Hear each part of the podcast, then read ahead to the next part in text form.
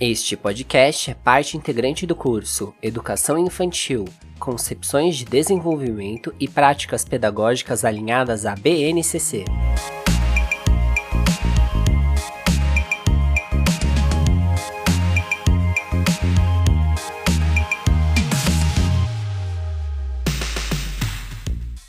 Cara professor, cara professora. Eu sou Angela de Paulo e estou acompanhando vocês aqui no curso da BNCC.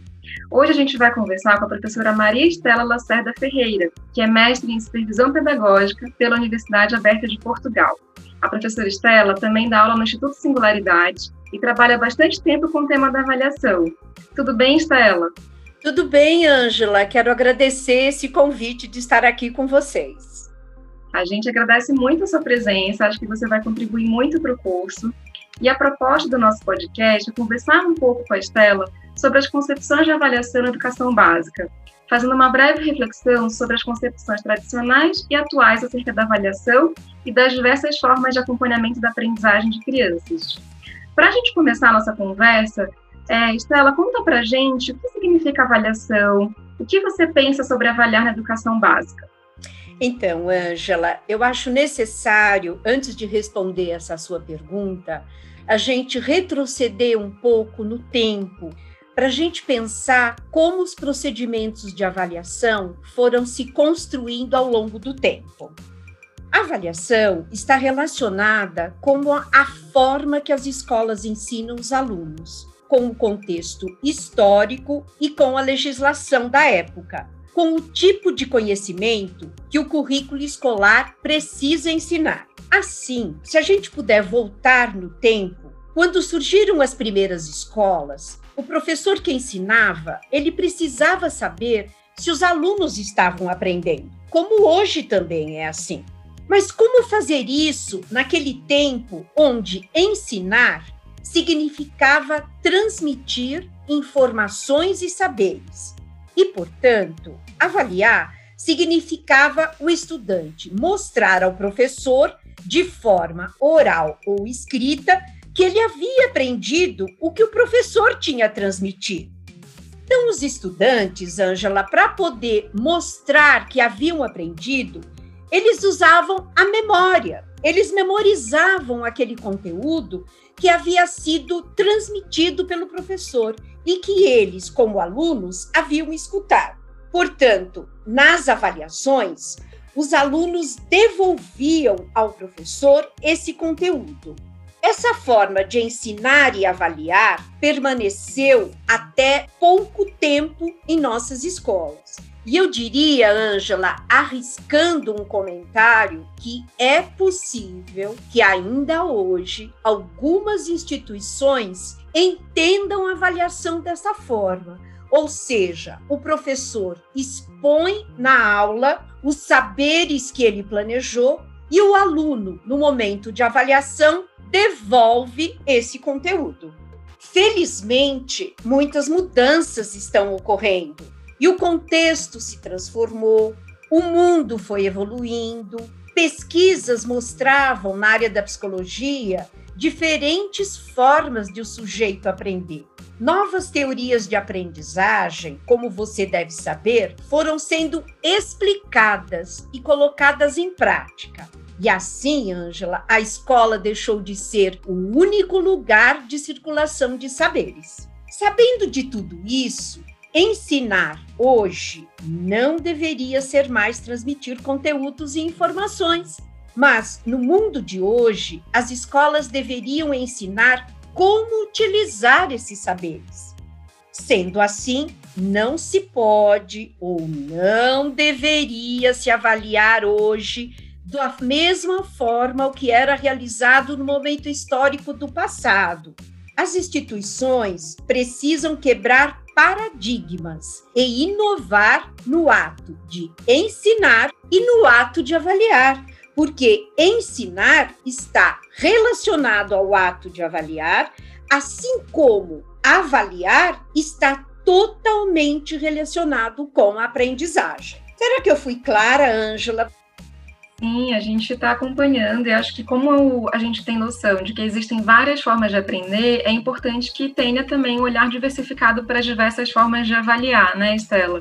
Eu queria que você comentasse também sobre isso, a respeito de como a avaliação ela também pode servir para o próprio professor e para a professora como um instrumento de avaliação do seu próprio planejamento, da sua intencionalidade, né? Então, se a gente considerar que a avaliação ela é uma estratégia para o acompanhamento da aprendizagem, né, de cada criança, é importante também que o professor tenha esse instrumento em mãos para ele também conseguir ressignificar o seu trabalho e olhar de forma diferente para o seu planejamento, né? Você pode falar um pouco sobre isso? Claro, Ângela, agradeço a sua pergunta, porque a avaliação, ela é um processo de mão dupla, ou seja, Assim como o professor avalia as aprendizagens conquistadas pelo aluno ou as não aprendizagens, o professor avalia o seu trabalho também. Por exemplo, o professor dá uma atividade avaliativa e digamos que metade do grupo devolve ao professor mostrando que não aprendeu.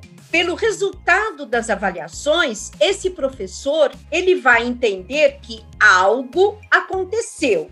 Até um tempo atrás, Angela, esse algo era sempre culpa do aluno.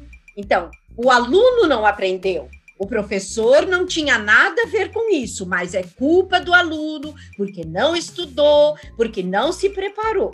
Hoje, essa visão se transformou, ou seja, o professor, olhando para os resultados obtidos na avaliação do aluno, ele pode interpretar se realmente aquilo foi da melhor forma ensinado ao aluno ou se houve, por acaso, dificuldades no processo que o professor precisa retomar, porque este faz parte do seu papel. Portanto, avaliar hoje, o que, que é avaliar? É simplesmente buscar informações sobre o que os estudantes aprenderam e sobre aquilo que eles estão aprendendo é saber também se eles aprendem de forma diferente, com ritmos diversos, porque sabemos que eles são sujeitos diferentes.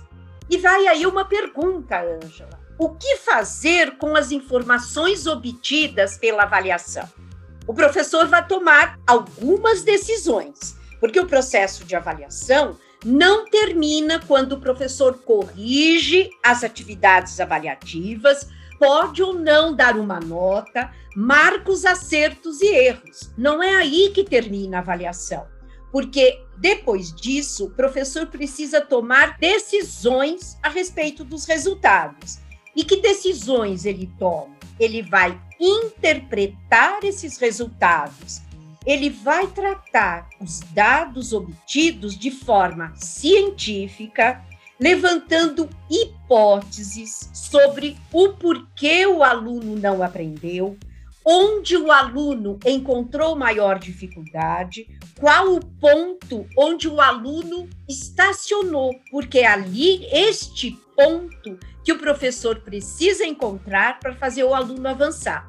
E isto ele consegue dialogando sobre as dificuldades com esse aluno, porque o professor ele interpreta o que o aluno escreveu ou o que o aluno falou. E no diálogo com o aluno, ele vai fazendo a mediação para ele tentar descobrir o que, que o aluno pensou para chegar naquela resposta. Ou uma resposta certa ou uma resposta que não corresponde àquilo que o professor esperava. Se o aluno não aprendeu, cabe ao professor entender o que ele não aprendeu. Porque de qual forma esse aluno aprende melhor? E isto o professor não pode fazer somente uma vez por mês, uma vez por bimestre ou por trimestre, como algumas escolas têm a sua semana de provas. Então, há momentos que algumas escolas determinam que vai ser uma semana onde a escola toda realizará provas, mas não houve anteriormente nenhum momento que o professor avaliou se aquelas aprendizagens do mês ou do bimestre foram ou não foram aprendidas. Então, avaliar, Ângela, tem início no planejamento dos objetivos de aprendizagem, na escolha das estratégias de aprendizagem, estratégias adequadas ao tipo de conhecimento que ele precisa ser aprendido. Perfeito, Estela. Acho que deu para a gente acompanhar bem que a concepção de avaliação ela precisa ser feita de forma planejada, intencional, com os objetivos claros, né? Que é uma forma de acompanhamento da aprendizagem e é uma boa estratégia para o professor também acompanhar o processo, né? Então tem que ser processual, respeitosa com o ritmo e o tempo de aprendizagem de cada criança, né? Então é, acho que você trouxe contribuições valiosas para o nosso olhar para a avaliação. E aí eu deixo a palavra final então para você fazer uma breve breve síntese, um breve fechamento. Então, eu acho que você já se adiantou, mas eu diria para completar, Ângela, que o professor precisa ter claro os objetivos de aprendizagem que os alunos precisam conquistar. E isso se faz no momento do planejamento. Ele não pode perder de vista esses pontos de chegada de aprendizagem. Estamos falando, portanto, dessa palavra que você colocou muito bem, que é a intencionalidade uma intencionalidade clara quando ele planeja as atividades de aprendizagem, atividades essa que possibilitam ao aluno caminhar nesse processo. E quando ele planejar atividades de avaliação, tem que acontecer a mesma intencionalidade, porque ele não pode avaliar coisas que, por algum motivo, ele deixou de trabalhar com os alunos e de desenvolver os objetivos. Eu agradeço muito, eu espero ter contribuído, Ângela, com esse curso e com todos os professores e professoras. Muito obrigada. Muito obrigada, Estela.